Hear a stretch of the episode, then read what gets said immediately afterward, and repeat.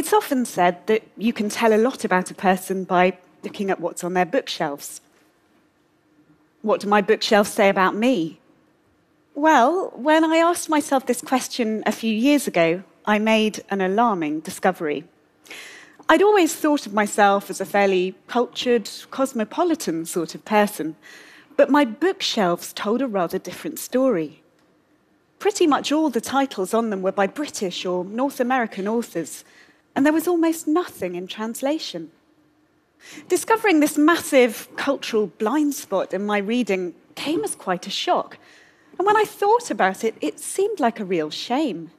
I knew there had to be lots of amazing stories out there by writers working in languages other than English. And it seemed really sad to think that my reading habits meant I would probably never encounter them. So I decided to prescribe myself an intensive course of global reading. 2012 was set to be a very international year for the UK. It was the year of the London Olympics. And so I decided to use it as my time frame to try and read a novel, short story collection, or memoir from every country in the world. And so I did. And it was very exciting. And I learnt some remarkable things and made some wonderful connections that I want to share with you today. But it started with some practical problems.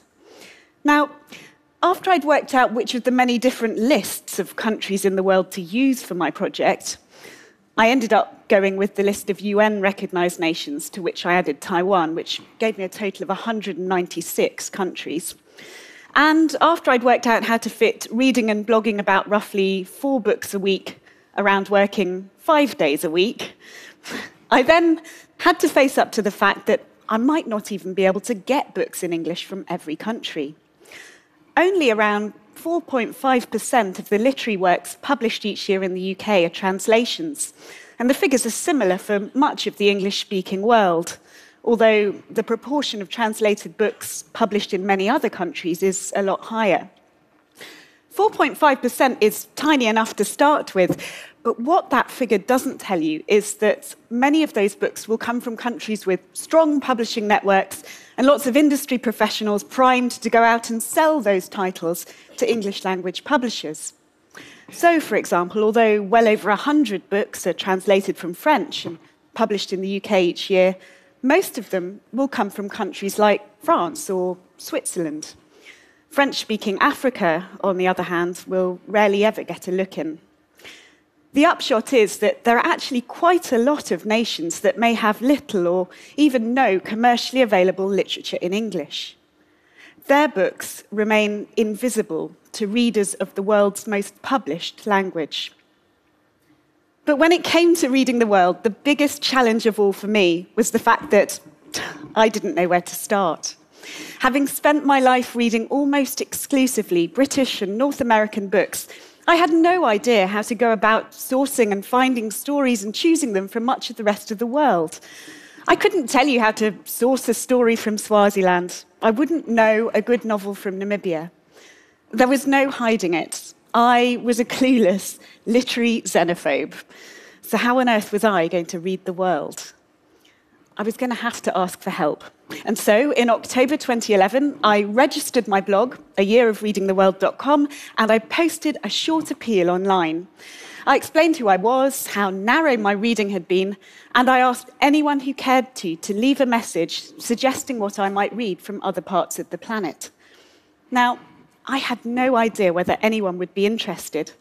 But within a few hours of me posting that appeal online, people started to get in touch. And first it was friends and colleagues, and then it was friends of friends, and pretty soon it was strangers. Four days after I put that appeal online, I got a message from a woman called Rafida in Kuala Lumpur. She said she loved the sound of my project. Could she go to her local English language bookshop and choose my Malaysian book and post it to me? I accepted enthusiastically, and a few weeks later, a package arrived containing not one, but two books. Rafida's choice for Malaysia, and a book from Singapore that she had also picked out for me. Now, at the time, I was amazed that a stranger more than 6,000 miles away would go to such lengths to help someone she would probably never meet. But Rafida's kindness proved to be the pattern for that year. Time and again, people went out of their way to help me. Some took on research on my behalf, and others made detours on holidays and business trips to go to bookshops for me.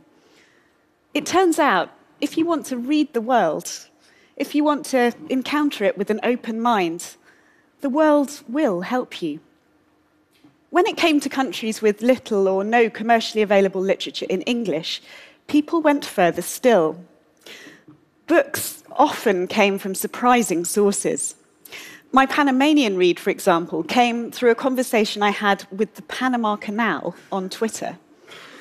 Yes, the Panama Canal has a Twitter account. And when I tweeted at it about my project, it suggested that I might like to try and get hold of the work of the Panamanian author Juan David Morgan. I found Morgan's website and I sent him a message asking if any of his Spanish language novels had been translated into English. And he said that nothing had been published, but he did have an unpublished translation of his novel, The Golden Horse. He emailed this to me, allowing me to become one of the first people ever to read that book in English. Morgan was by no means the only wordsmith to share his work with me in this way. From Sweden to Palau, writers and translators sent me self published books and unpublished manuscripts of books that hadn't been picked up by Anglophone publishers or that were no longer available, giving me privileged glimpses of some remarkable imaginary worlds.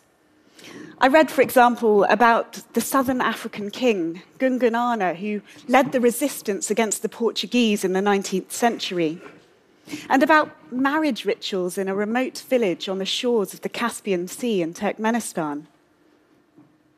I met uh, Kuwait's answer to Bridget Jones.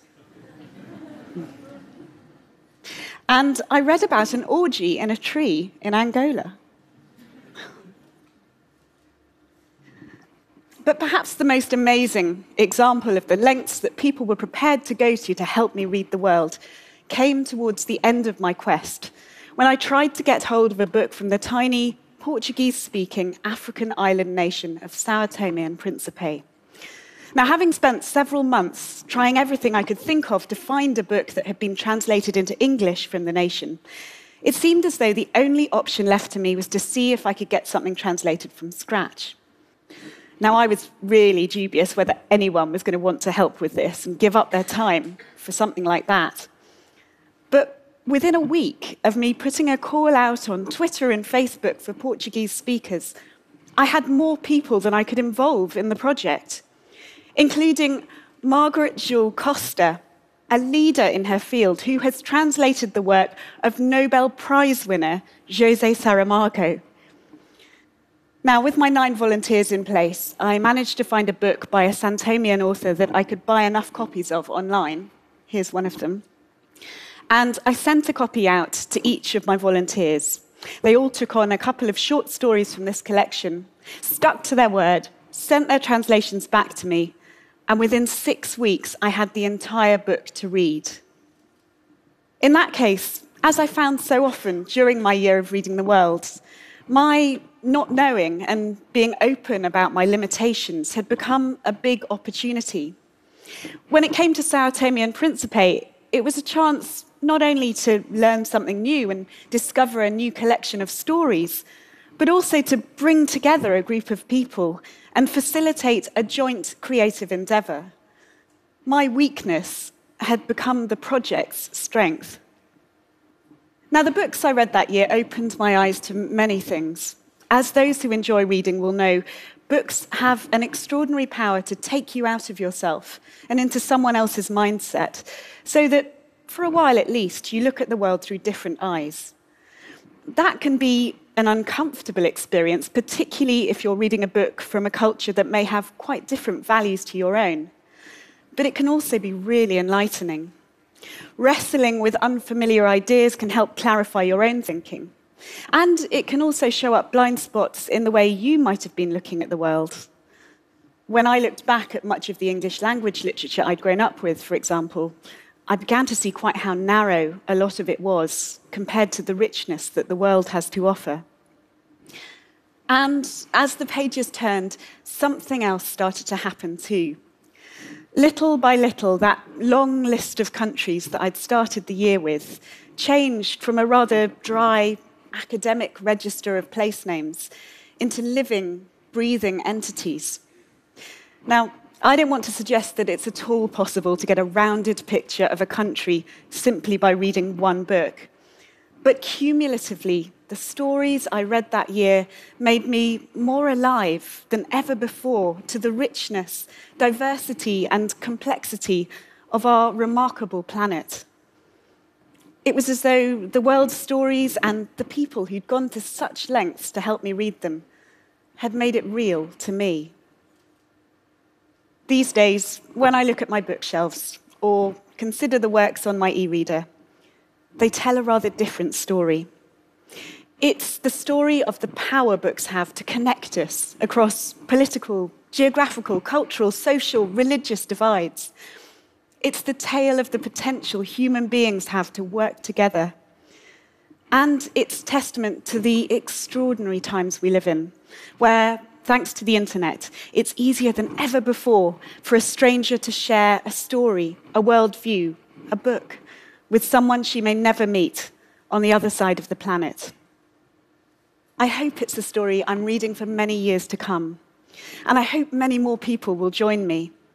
If we all read more widely, there'd be more incentive for publishers to translate more books, and we would all be richer for that. Thank you.